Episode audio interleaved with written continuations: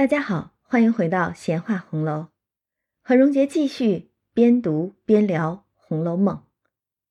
今天我们读到第六十一回了，投鼠忌器，宝玉认赃，判冤断狱，平儿行权。那上一回呢，我们已经读到了，因为方官用茉莉粉剃去了蔷薇销。赵姨娘就冲到了怡红院，对方官是又打又骂，结果一众小戏子们都不干了，他们抱团战斗，几个人围着赵姨娘又哭又闹，手撕头撞，大闹怡红院。这可是从来没有过的事儿啊！主子们不在家，这还真的就要家宅反乱了不成？那其实这些小戏子呀，还有这些。他们的干娘那些老婆子们，包括赵姨娘他们在内，同为在底层挣扎的小人物。但是这些小戏子们，她们还是年轻的女孩，还是那有如光滑流转的宝珠。他们还没有被生活搓磨掉锐气，和那些早就死气沉沉的、变成鱼眼珠的那些老婆子们。是早有矛盾，而且这些矛盾日益激化，终于趁着主子们不在家就给爆发出来了。这些小戏子们，他们长得好，有才艺，聪明伶俐，又因为从小就被卖了学戏，颇会察言观色的，进了大观园，仗着宝玉对女孩的喜爱和维护。他们在大观园里头也算是言行嚣张、很是淘气的可恶了。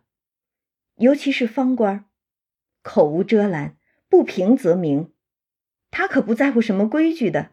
他对着自己的干娘，甚至是赵姨娘，说起话来都是毫无顾忌，什么都敢说。他不就说赵姨娘吗？咱们梅香拜把子都是奴才呢。这可真是童言无忌了。这事儿其实人人都知道，人人皆知，却人人又顾着面子，尤其是探春的面子，谁都不敢说出来，不肯说出来的一个事实。偏方官他就这么当着众人的面儿喊了出来。那这些小戏子，他们闯进了大观园，颇有点鲶鱼效应了。他们搅动了看似平静的生活，打破了固有的平衡和秩序，成了一系列事件的引子。我们不得不叹服作者，真是安排巧妙。其实很多矛盾并非不存在，他们早就在那儿，而且日益积聚的，只是被掩藏在花团锦簇的表象之下罢了。但是借着几个小戏子入园。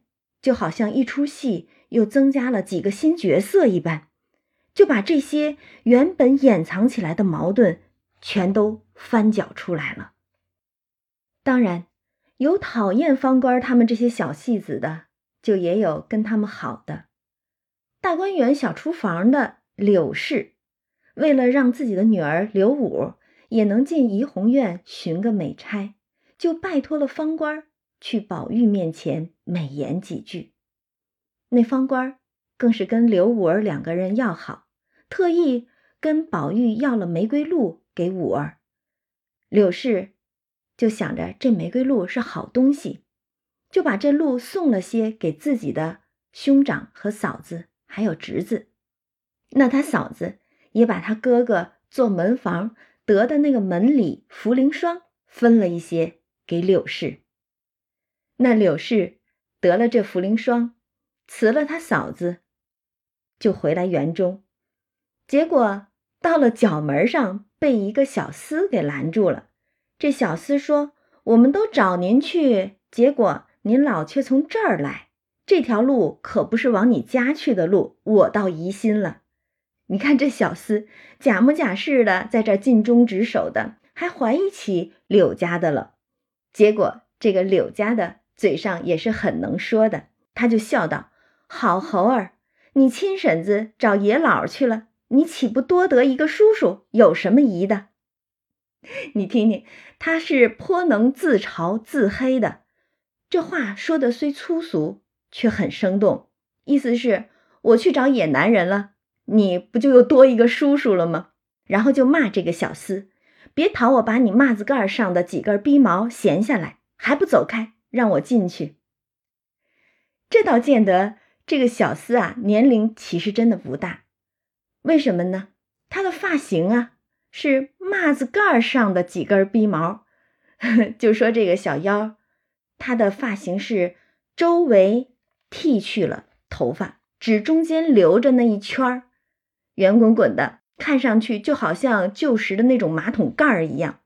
这种发型通常都是十来岁的小男孩留的发型。所以，这个角门上看门的小厮年纪其实真的不大，但是这小厮不吃他这一套，且不推门，跟这个柳家的讨价还价。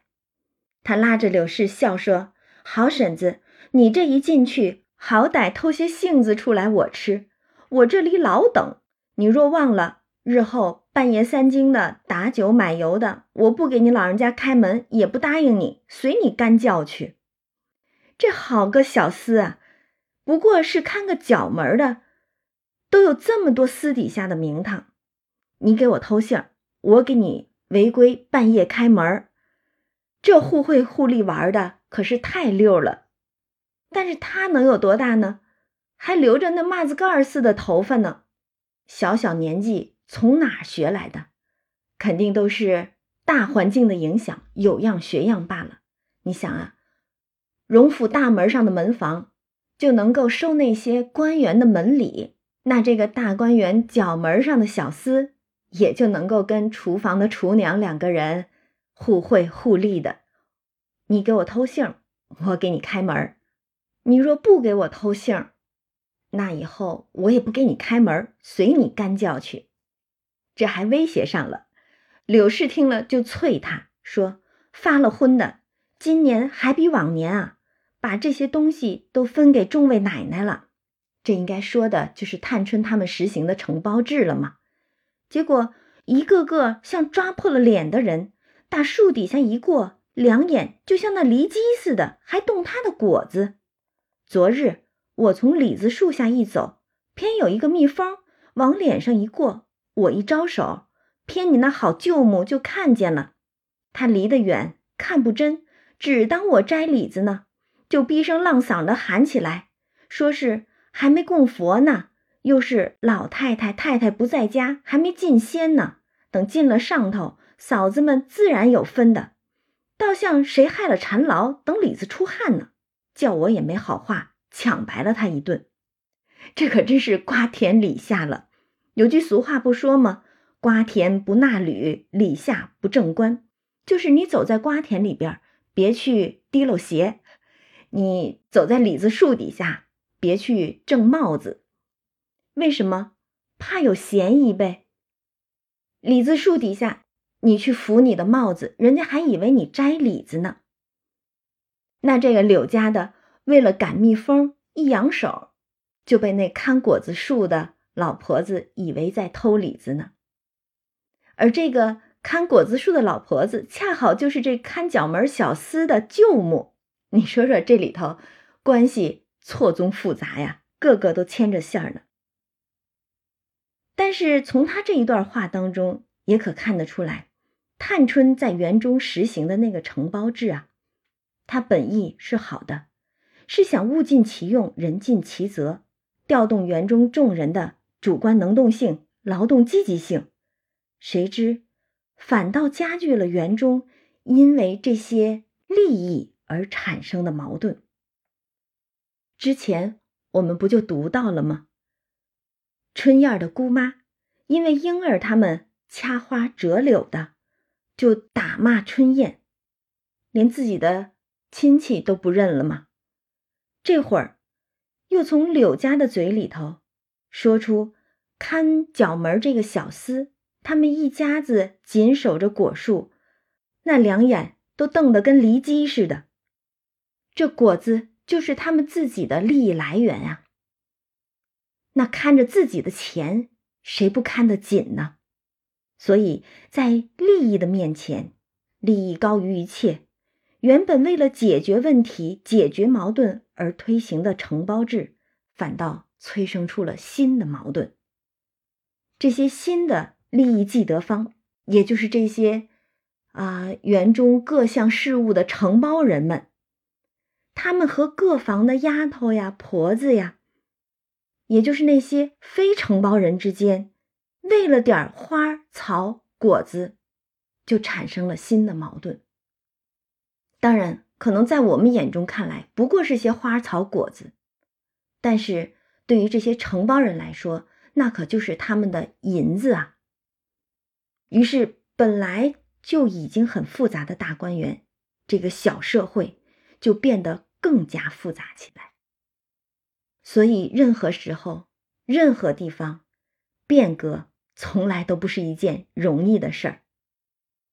那这柳家的还跟小厮说呢。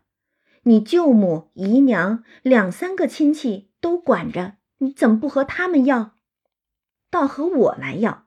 这可真是仓里老鼠和老鹳去借粮，守着没有，飞着的倒有。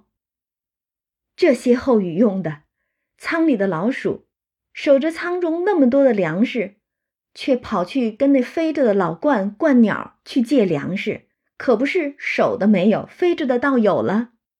不过这话一说，又让我们看见一个一家子亲戚全在贾府当奴才的典型了。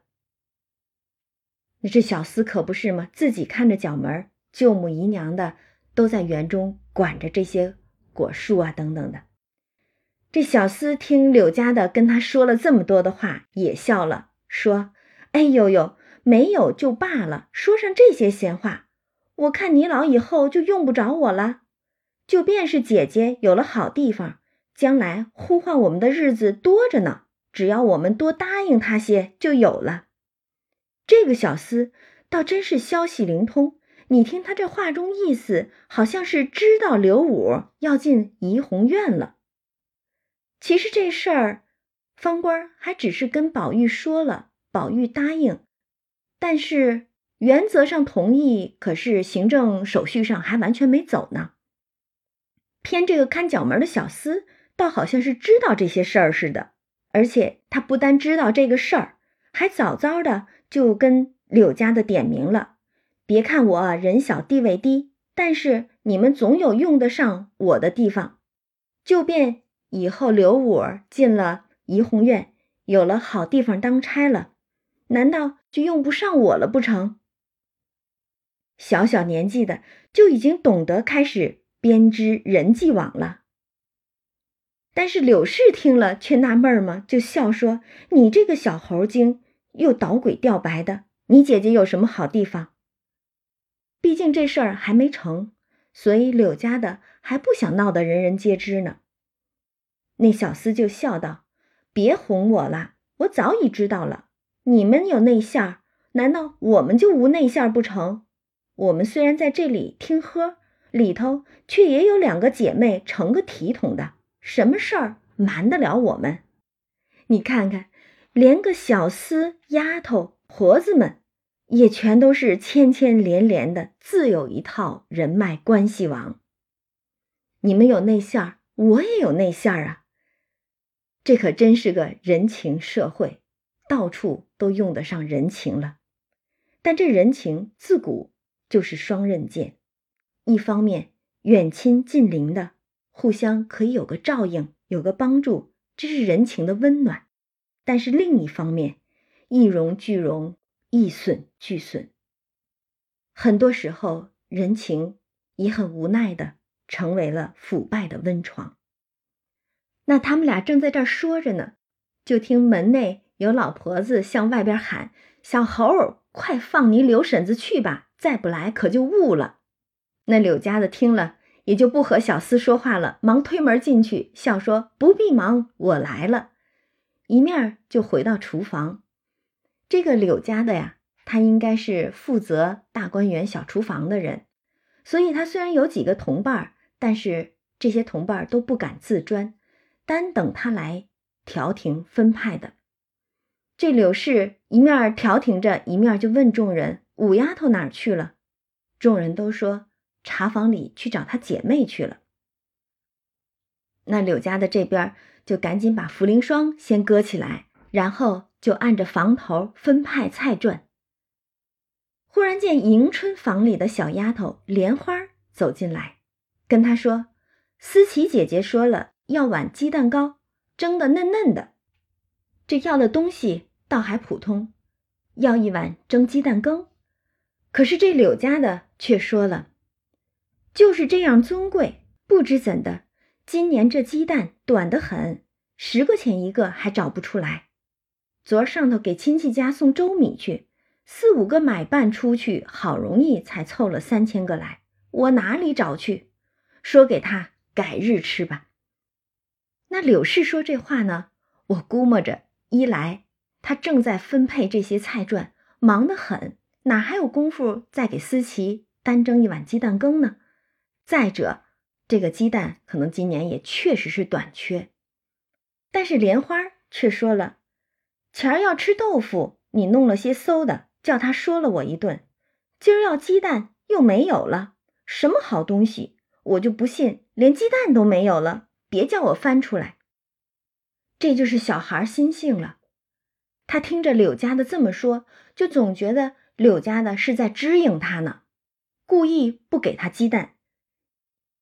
然后莲花一边说着，一边就真的走过来接起菜箱一看，只见里面果有十来个鸡蛋。莲花就说了：“这不是鸡蛋，你就这么厉害，吃的是主子的，你为什么心疼？又不是你下的蛋，怕人吃了。”这个小丫头嘴也真够损的，说话忒气人了。什么叫又不是你下的蛋了？没一个是省油的灯啊！那柳家的就忙丢了手里的活计，上来说道：“你少满嘴里胡沁，你娘才下蛋呢！通共留下这几个预备菜上浇头的姑娘们不要，还不肯做这个去呢。预备阶级的，你们吃了，倘或一生要起来，没有好的，连鸡蛋都没了。你们深宅大院。”水来伸手，饭来张口，只知道鸡蛋是平常物件，哪里知道外头买卖的行市呢？别说这个，有一年连草棍子没了的日子还有呢。这柳家的也是听了小莲花在那儿损他，就摆出架子回嘴怼这个莲花呢。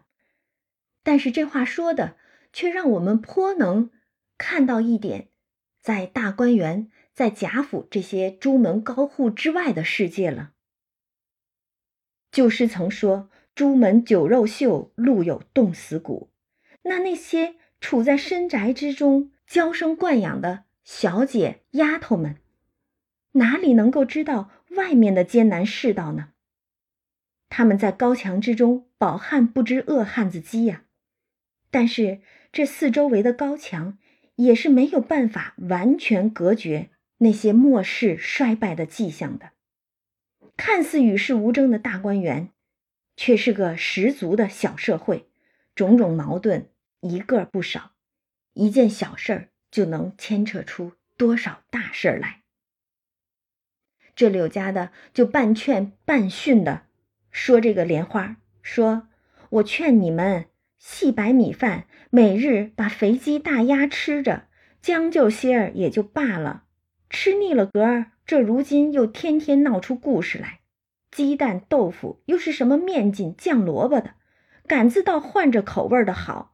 只是我又不是答应你们的，一处要一样就是十来样，我倒别伺候主子，只预备你们吧。话里话外的意思呢，就是说我这儿伺候主子还伺候不过来呢，还得伺候着你们这些富小姐、富主子们。可是这话一说，就让莲花脸上很是下不来了。他就红着脸喊：“谁天天要你的什么来？你说上这两车话，你不是为便宜，却为什么来？”巧儿小燕儿来说：“晴雯姐姐要吃芦蒿，你怎么忙的还问是肉炒还是鸡炒？”小燕儿说：“荤的因不好吃，另叫你炒面筋的，少搁油才好。”你忙的倒说自己发昏，赶着洗手炒了，狗颠儿似的亲捧了去。今儿反倒拿我做法子，说我给众人听。这个莲花小丫头也算是童言无忌了。她被柳家的数落了，立刻反击，而且专门是打脸揭短的。那意思就是，你做什么事儿，不过也只是为了自己便宜；你讨好晴雯，不过是有求于人，以权谋私。但是现在我要东西，你不给我做，不过是个看人下菜碟儿的主。柳家的赶忙就说：“阿弥陀佛，这些人眼见的，别说前儿一次，就从旧年一立厨房以来，凡各房里偶然间，不论姑娘姐们要添一样半样的，谁不是先拿了钱来另买另添的？有的没的，名声好听，说我单管姑娘们的厨房省事儿，又有剩头，算起账来惹人恶心。其实这也是柳氏的。”在叫苦呢，他掌管着大观园的小厨房，外人肯定都觉得这是个肥差，肯定是有收益的。但是真的是像外人想的那么好干，那么多的收益吗？也未必。柳家的就叫苦吗？他说，连姑娘带姐们四五十个人，也只是要两只鸡、两只鸭子、十来斤肉、一吊钱的菜，你们算算够做什么的？连两顿饭还支持不住，还这个点这样，那个点那样，买来的又不吃，又买别的去。这个小厨房也真是不好干呢。一则财政紧缩，拨给大观园众姑娘们的这些份例用于餐饮的，看起来也不是很多。再者，这么多人呢，众口难调啊。柳氏的就说了，既这样。不如回了老太太，多添些份力，也像大厨房里预备老太太的饭，把天下所有菜蔬用水牌写下，转着吃，吃到一个月现算倒好。这是老太太那儿的规矩，姑娘们这儿怎么能这样吃呢？如果是超出份例的，不在例行的这些菜蔬里边的单点的菜。姑娘们肯定都得是另花钱的。那柳家呢就举了个例子，他说了：前儿三姑娘和宝姑娘偶然商议了，要吃个油盐炒枸杞芽儿，现打发一个姑娘来，拿着五百钱给我。我倒笑了，二位姑娘就是大肚子弥勒佛也吃不了五百钱的。这事儿我还预备得起，赶着我送钱回去，到底不收，说赏我买酒去吃。又说：“如今厨房在里头，保不住屋里的人不去要点子油盐酱醋的，那不是钱买的。你不给又不好，给了又没得赔。你拿着这个钱，全当还了他们素日叨腾的东西吧。这才是明白体下的姑娘，我们心里只替她念佛。”柳家的这个例子举的可是很贴切。那探春和宝钗他们两个现在。是暂代管家之职吗？一来他们自己不能坏了规矩，二来对于像柳家的这个管着大观园小厨房的厨娘来说，那也是他们的下属啊。你必须要体贴下属，让下属们知道你了解他们的难处。而柳家的作为下属，自然对这样的上司也是很感激的。所以举了他们的例子说给莲花听。只是探春给了他钱添菜这事儿，没得赵姨奶奶听了，说的是赵姨娘哈，她听了又气不忿儿，反说太便宜了我。过不了十天，也打发个小丫头子来寻这样寻那样的，我倒好笑起来，你们就成了例，不是这个就是那个，我哪里有这些赔的？这个赵姨娘还真是处处不讨好，这肯定是看着探春又拿钱给别人用，不给她使，她心疼了，嫉妒了，觉得不能便宜了这个小厨房，所以她也派人来要添菜，结果大家就全都学着这么做起来。柳家的是在这儿倒苦水呢，可是思琪那边等不及了，他就又打发人来催莲花，说死在这儿了，怎么就不回去？那莲花本来就被柳家的数了一通，再一听思琪来催他，他就赌气回去添了一篇话，都告诉给了思琪。那思琪也是个火爆脾气的人啊。不免心头起火，就吩咐着小丫头在房中伺候，他自己带着两个小丫头急急赶到厨房。那许多人正在吃饭的时候，一见他进来，势头就不对，赶忙都起身陪笑让座。思琪就喊道：“小丫头子们动手，凡香柜所有的菜蔬，只管丢出来喂狗，大家赚不成。”这思琪也真是个霸道丫头了，一点不如意，她就能大闹厨房。这口气，这做派，那就是来踢场子的呀。可是比她的主子迎春厉害多了。那两个小丫头子巴不得这么一声呢，忙着七手八脚抢上去，就一顿乱翻乱治，慌的众人是一面拉劝，一面央告思琪说。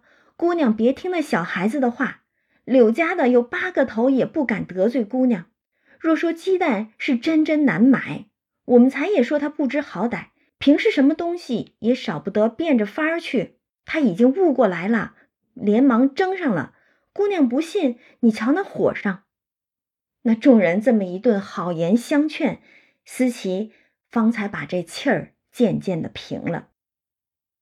但思琪到底是连说带骂的闹了一回，方回去了。这也算是一个鸡蛋引发的一场骚乱了。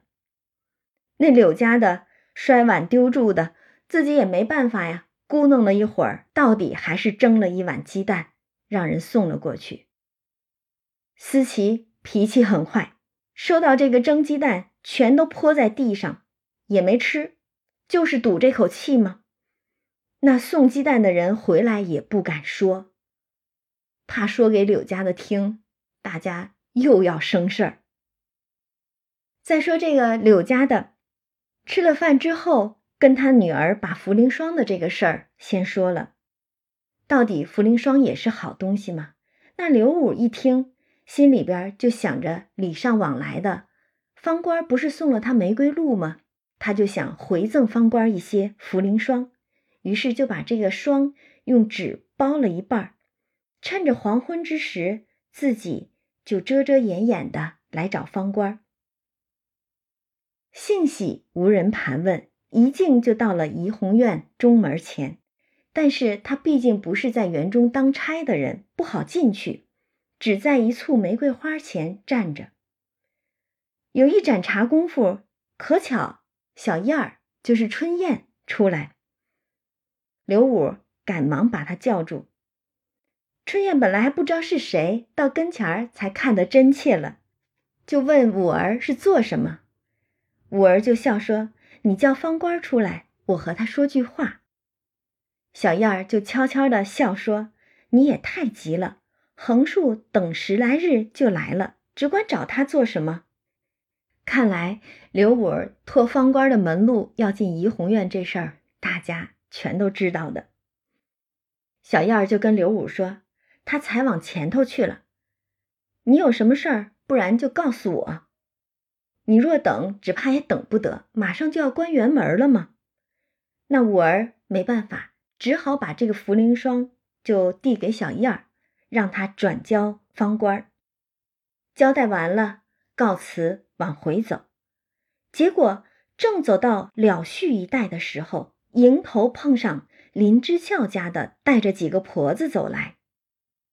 前面不就说过吗？这主子们都不在家，林之孝家的就每天带着十几个婆子在内院上夜巡视，门户要守严嘛。那顶头撞见了五儿，藏躲不及，只得上来问好。林之孝家的就问他：“我听见说你病了。”怎么跑这儿来？五儿赶紧陪笑说：“这两日好些，跟我妈来散散闷儿。才因我妈使我到怡红院送家伙去。这其实就是撒谎了。五儿哪能把他和方官之间的事儿直说了呢？所以只好扯谎。可是，但凡有一个谎话编出来，就得有更多的谎来遮掩。那个林之孝家的职责所在吗？就追问说：“这话差了。方才我见你妈出去，我才关的门。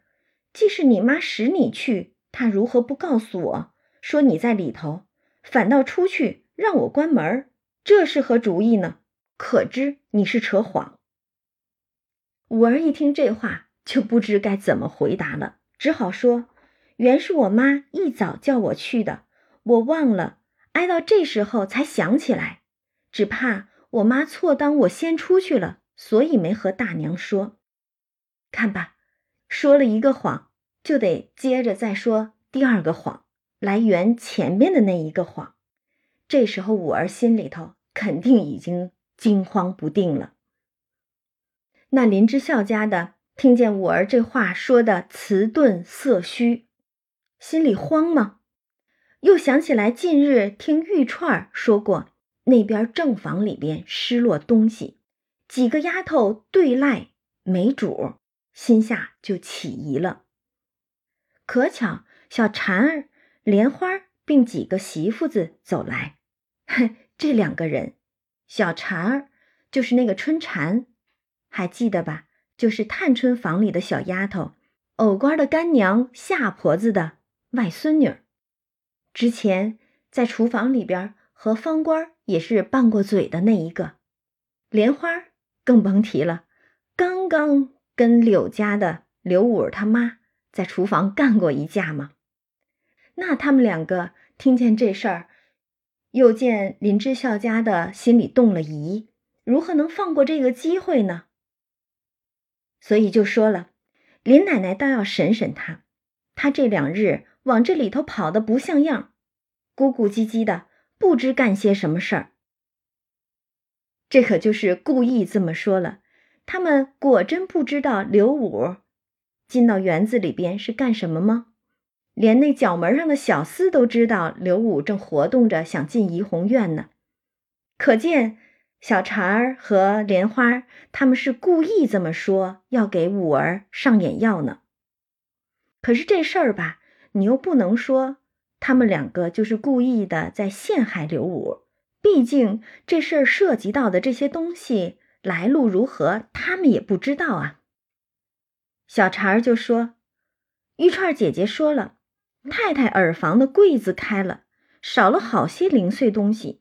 莲儿奶奶打发平姑娘和玉串姐姐要玫瑰露，谁知也少了一罐子。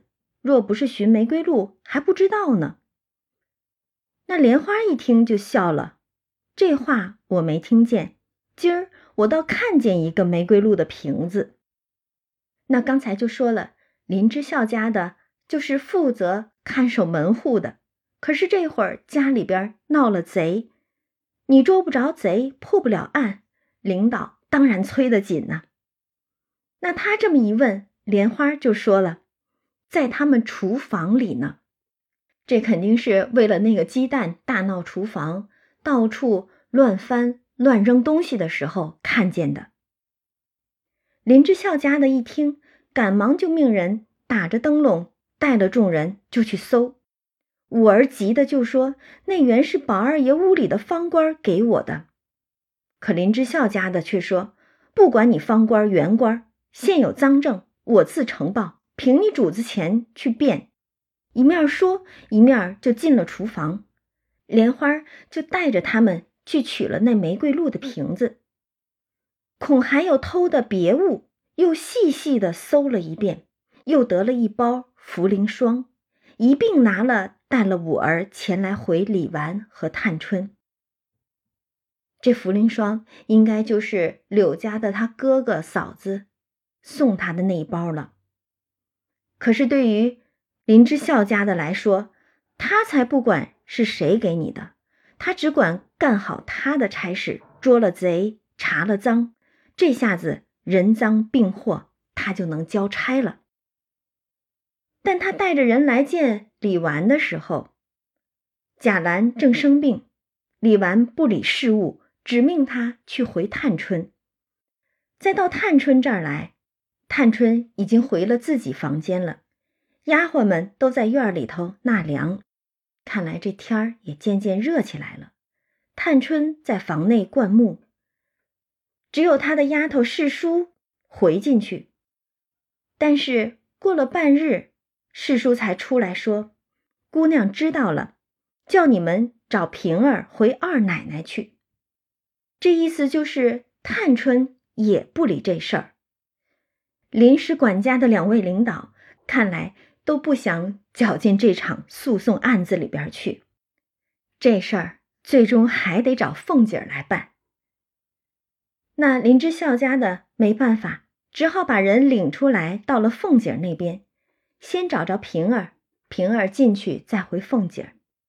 凤姐儿本来都歇下了，听到此事，就吩咐将他娘，也就是柳家的，打四十板子，撵出去，永不许进二门。把五儿一打四十板子，立刻交给庄子上。或卖或配人，这凤姐儿和平儿还真是一对主仆啊！两个人处理事情的办法简直一个模子刻出来的。打板子开除。之前春燕的妈因为在怡红院里边训春燕儿，麝月他们派了人去叫平儿来处理事情的时候，平儿不也是这么说？打板子撵出去。凤姐如今也是一模一样的做法。那平儿听了，就出来吩咐林之孝家的。结果五儿一听这样的处理，吓得哭哭啼啼的，就给平儿跪着细诉方官之事。平儿听了，就说：“这也不难，明日问问方官，便知真假。但这茯苓霜前日送了来，还等老太太、太太回来了看了，才敢打开，这不该偷了去。”五儿见问，忙将他舅舅送的这一节说了出来。这幸亏平儿出来了，五儿才能把这事儿的来龙去脉交代清楚。平儿听五儿这么一说，就笑了，说道：“这么说来，你竟是个平白无辜之人，拿你来顶缸的。”平儿英明，五儿可不就是个替罪羊顶缸的吗？那边大家正发愁抓不着家贼呢，你这儿搜出来来路不明的，又恰好对上笋子的东西来，不抓你来顶缸，那又抓谁去呢？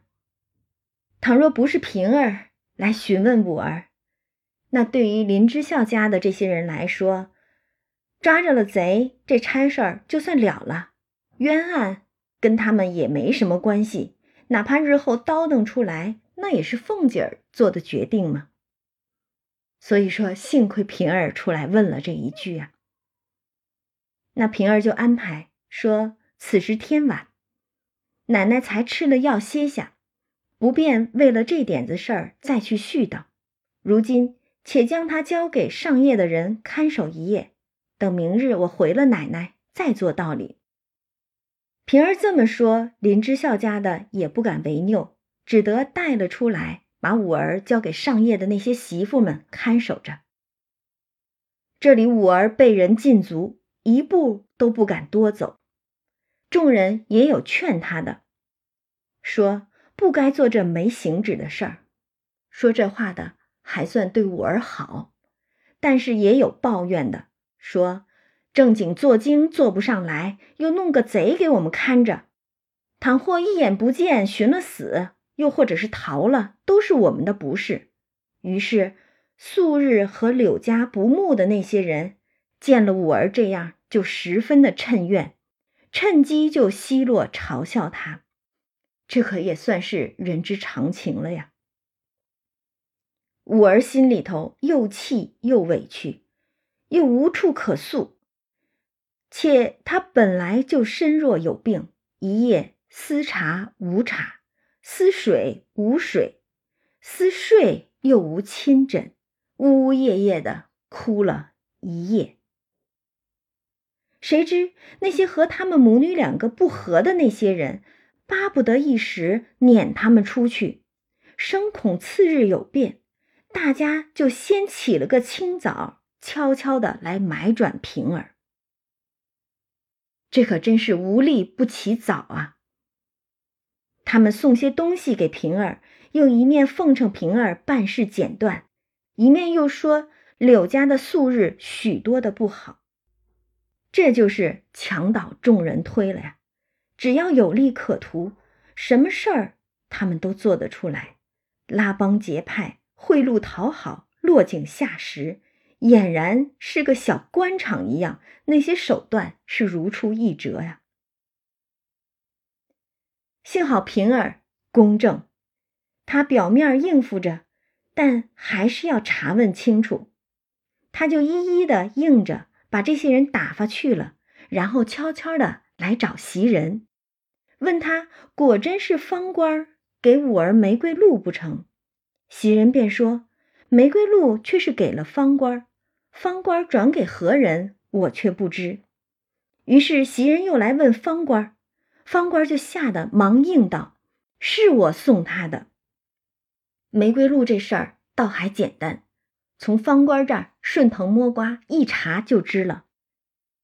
那方官就又把这些事儿告诉给了宝玉，宝玉一听也慌了，说：“玫瑰露虽有了，若问起茯苓霜来。”他自然也实供，按实说呗。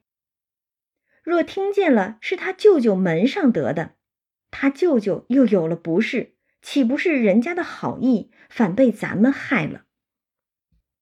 宝玉这是担心，如果五儿照实把茯苓霜的来历交代了，就把五儿他舅舅得门里的这件事儿给叨腾出来了，那要说。这门房收门礼的事儿啊，虽然大家都知道，但毕竟是摆不上台面的潜规则。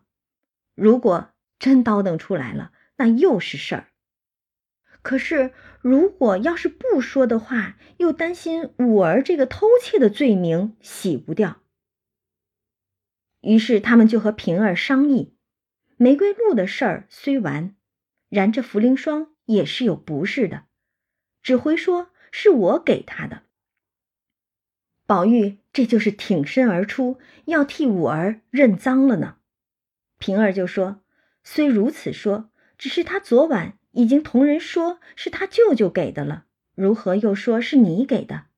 况且那边指的是王夫人正房里头，那儿所丢的鹿也无正主，如今有赃证的白放了，又找谁去？谁还肯认？”众人也未必服。那其实案情调查到这儿，对五儿可是非常不利的。有物证，有口供，有他这么一个顶缸的人在，谁还会出来认罪呢？晴雯就走过来笑说：“太太那边的路再无别人，分明是彩云偷了，给还哥去了。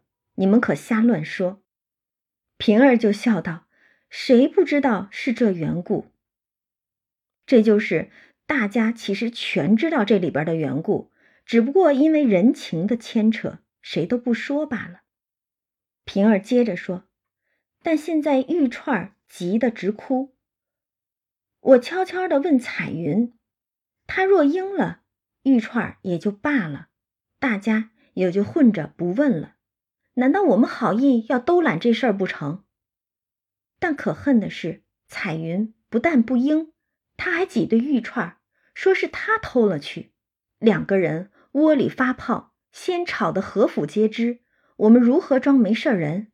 少不得要查。内中有个人却是贼，又没赃证，怎么说他呢？原来平儿不单知道是谁偷了王夫人房里的玫瑰露，她甚至都早早的就去问过那个偷了。但是那个偷打死不认，你又没有什么证据来指证他，所以虽然是心知肚明的事儿，也拿他没有办法。宝玉就说了这件事儿，我也应起来，就说是我唬他们玩来着，悄悄的偷了太太的来，两件事儿就都完了。袭人说：“这也倒是件阴质事儿，保全人的贼名，只是老太太听见，又该说你淘气，不知好歹了。”平儿就笑道：“这也倒是小事儿，如今便从赵姨娘屋里起了脏来也容易，我只怕又伤了一个好人的体面。别人都别管，这一个人岂不又生气？我可怜的是他，不肯为打老鼠伤了玉瓶。”说着，把三个指头一伸。袭人等听说，便知他说的是探春了。大家就都忙说：“可就是这话，竟是我们这里应了起来为是。”其实要说彩云偷东西给贾环，必定有赵姨娘撺掇他。那这牵扯的一个是探春的生母，一个是探春的胞弟。如果这事儿叨腾出来，探春脸上如何过得去？平儿可不是方官，童言无忌的，混不吝。他可是心疼探春的，所以虽然平儿已知真相，却还是要顾及探春的感受，这就是投鼠忌器了。平儿又接着笑说：“也须得把彩云和玉钏两个业障叫了来，问准了他们方好，不然他们得了意，不说是为了这个缘故，我们不肯说，倒像是我们没本事，问不出来。”烦着你们来应事儿就完了，他们以后越发偷得偷不得的，尽管偷了。袭人等笑说：“正是，也要留个地步。”平儿的这段话就是从管理者的角度出发了呀。他虽然是存了投鼠忌器，让宝玉他们这儿应了这事儿的心思，但是还得为日后的管理留下余地。得震慑住这偷东西的和那偷东西身后的人呀，不然以后反正什么事儿都让宝玉他们应了，那些偷只管毫无顾忌的接着偷就罢了。所以平儿说：“我们得把这偷叫来，事情得说清楚、说明白才可以。”于是平儿就让一个人去把彩云和玉串两个叫了来，就跟他们说：“不妨。”贼有了，玉串就先问：“贼在哪儿呢？”平儿说：“在二奶奶屋里呢。”问他什么应什么。我心里明知不是他偷的，可怜他害怕，都承认了。这里宝二爷不过意，要替他认一半。我但要说出来，但只是这做贼的素日又是我和他好的一个姐妹。窝主却是平常，里面又伤着一个好人的体面，因此为难，少不得求宝二爷应了，大家无事。这就是跟玉串和彩云两个说不想把贼名说出来的原因呢。其一，和彩云素日的姐妹情分；其二，那窝主也就是赵姨娘和贾环，他们两个。在我们这儿关系平常，我是不必为他们考虑什么的。但是其三，这两个人，这两个窝主，却牵扯到一个好人，也就是探春的体面。所以平儿的意思就是：我明知道贼是谁，我却不会告发，我会让宝玉应了这件事儿，是为了保全探春的体面。解释清楚，平儿就问彩云和玉钏如今反要问你们两个，还是怎么样？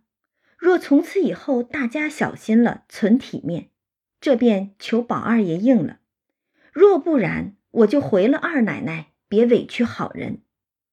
意思就是，你们若懂得我们用心良苦，这事儿咱们就这么接过去了；但是如果你们不知改过的话，不成我们的这个情谊的话，干脆回了二奶奶，咱们别委屈好人。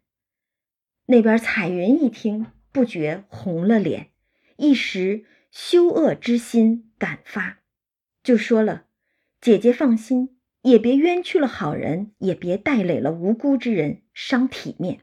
偷东西原是赵姨奶奶央告我的，果然如此。拿些与还歌，这是实情。连太太在家，我们还拿过；个人去送人的也是常事儿。看来这个不单主子不在家的时候偷拿过主子屋里的东西，主子在家的时候他们也会拿的。这可是家贼难防了呀。那彩云就说：“我原本觉得嚷过两次就罢了，也就是什么事儿吵吵两次也就不了了之了。估计以往都是这样子。如今既冤屈了好人，我心里也不忍。姐姐竟带我回二奶奶去，一概应了，完事儿。”众人一听都诧异，彩云竟有这样的肝胆。宝玉忙笑说：“彩云姐姐果然是个正经人，如今也不用你应，我只说是我悄悄偷的，唬你们玩儿。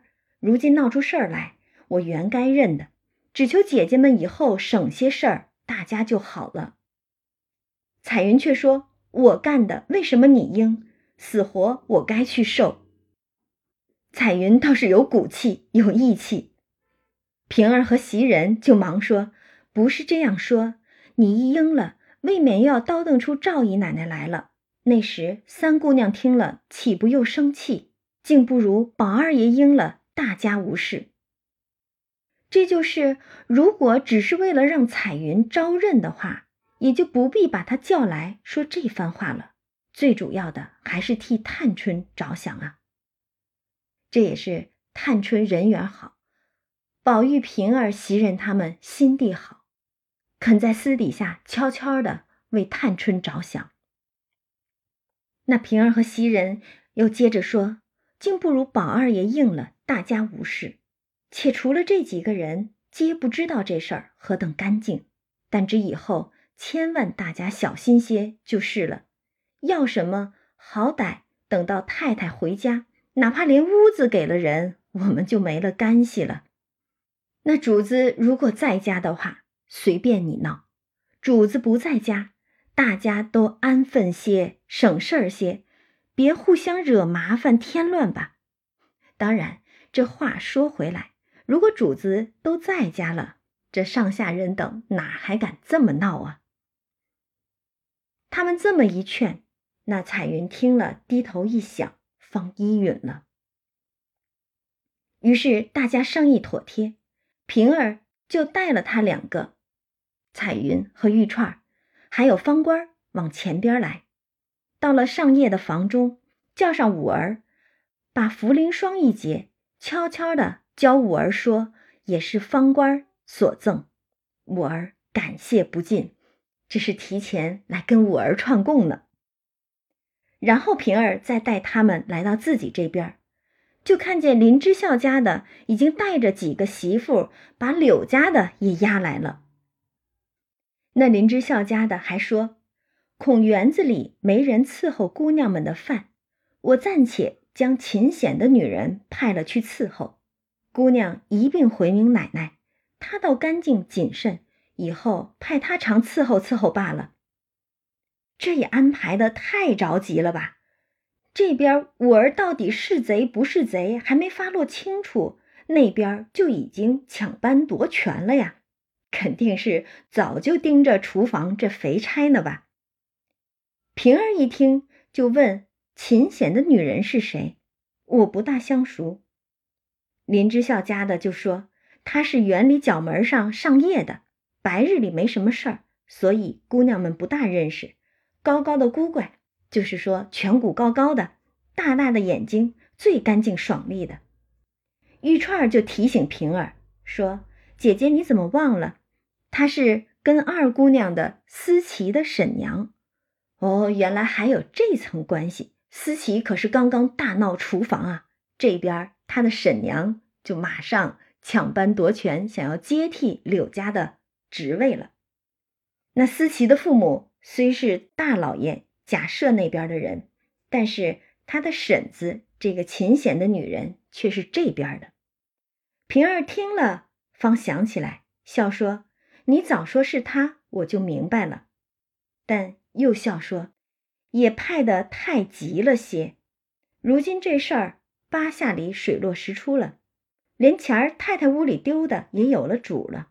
是宝玉那日过来和这两个业障，彩云和玉串这两个业障，要什么？偏这两个业障怄他玩，说太太不在家，不敢拿。宝玉便瞅他两个不提防，自己进去拿了些什么出来。这两个业障不知道，就唬慌了。如今宝玉听见带累了别人，才细细的告诉了我，拿出来的东西我瞧着一件也不差。那茯苓霜也是宝玉外头得了来的，也曾赏过许多人。不独园内人有，连妈妈们讨了去给亲戚们吃，又转送人，袭人也曾给过方官等的。他们各自私情往来也是常事儿。平儿这是故意把茯苓霜的来龙去脉说得复杂起来，人多转手多，送来送去的，谁还会细查呢？但最重要的，平儿说了，钱儿那两篓子茯苓霜还摆在议事厅上。好好的原封不动呢，怎么就混赖起人来？等我回了奶奶再说吧。于是就抽身进去，到了卧房，把此事照着前言回了凤姐儿一遍。那让宝玉认了这些事儿，当然不能瞒着凤姐儿啊。只不过不跟凤姐儿明说，到底贼人是谁罢了。那凤姐一听，就说了。虽如此说，但宝玉为人不管青红皂白，爱兜揽事儿。别人再求求他去，他又搁不住两句好话，给他个炭篓带上，什么事儿不应承着？咱们若信了，将来若大事儿也如此，如何治人？还要细细的追究才是。依我的主意，把太太屋里的丫头都拿来，虽不便拷打，只叫他们垫着瓷瓦子，跪在太阳地儿下。茶饭也别给他们吃，一日不说跪一日，便是铁打的，管教一日也招了。这个凤姐儿啊，她肯定是明白平儿他们为什么让宝玉去认了这些事儿，可是她却不服气，她不想这么息事宁人。而且她其实和平儿一样，也是从日后的管理角度上在想事儿呢。由小看大，防微杜渐吗？严刑审讯。铁打的都能招供，还怕抓不着一个贼吗？不过这酷刑之下，屈打成招的估计也不少。这个凤姐啊，真是精明归精明，她治下虽严，可是也太过毒辣，难怪人们总说她是脸酸心硬。她这副做派，在家中上下也难免树敌过多了。凤姐儿还说呢：“苍蝇不钻没缝的蛋。虽然这柳家的没偷到底有些影，人才说他；虽不加刑，也革出不用。朝廷家原有挂物的，倒也不算委屈了他。意思就是，哪怕是冤枉他，也不会委屈他。连朝廷上都还有冤假错案呢，何况咱们一个家里头呢？这个凤姐儿。”你自己都已经病着在家歇息了，还不说好好的保养身体，偏偏在这儿细细的追究，有着这么多的计较。平儿就劝她，何苦来操这心？得放手时须放手，什么大不了的？乐得不施恩呢？依我说，在这屋里操一百分的心，终究咱们是回那边屋里去的。没的，倒结些小人之仇，使人含怨。平儿这说的也是他们无法回避的一个事实了。因为凤姐儿她本来就是大房的儿媳妇，只不过是在二房这边管家罢了。所以，哪怕你在这屋里头操一百份的心，终究还是要回那边的。平儿又说。况且你自己又三灾八难的，好不容易怀了一个哥，到了六七个月还掉了，焉知不是素日操劳太过，气恼伤着的？如今趁早见一半不见一半的，倒也罢了。这也是平儿和凤姐儿性格大不相同之处了。他劝凤姐儿得放手时须放手，凤姐儿可不就是太过争强好胜了。当时怀着孕，还得操劳过年的事儿，来往应酬的，不肯落人褒贬，却到底伤着了自己，把个怀了六七个月的孩子掉了，还是个男孩。平儿心疼凤姐，所以他就劝凤姐儿别太较真儿了，睁只眼闭只眼。你干的再好，终究也不过是替别人打工，这儿不是你的久居之处，你还是得回到你自己那屋去的呀。你这么精明算计，处处抓奸要强的，伤的可是自己的身子，而且还得得罪多少人呢？平儿这番话也确实是真的在为凤姐儿着想了。他虽然是凤姐儿亲手调教出来的得力助手，但是性格却比凤姐儿宽厚温和的太多了。而且他身处贾琏、凤姐儿夫妻二人的夹缝之中，却依然能委曲求全，保有他善良、和顺、体贴的本性。他是凤姐儿的左膀右臂，聪明能干，可是却很少见他作威作福的，反倒是每次平儿出场，我们都看见的是一个时刻谨慎、小心行事、安分守己的女孩。她对家中上上下下的各色人等心怀同情，在她自己力所能及的范围之内，能帮的帮，能护着的护着，尽力做到公正。一碗水端平，这也是不负他的名字平儿了。那他这一席劝慰的话，说的凤姐儿倒笑了，跟他说：“凭你小蹄子发放去吧，我才精神爽了些，没得逃神。”这就是把平儿的劝听进去了。平儿也笑说：“这不是正经。”说毕，转身出来，一一发放，未知。后来如何？且听下回分解。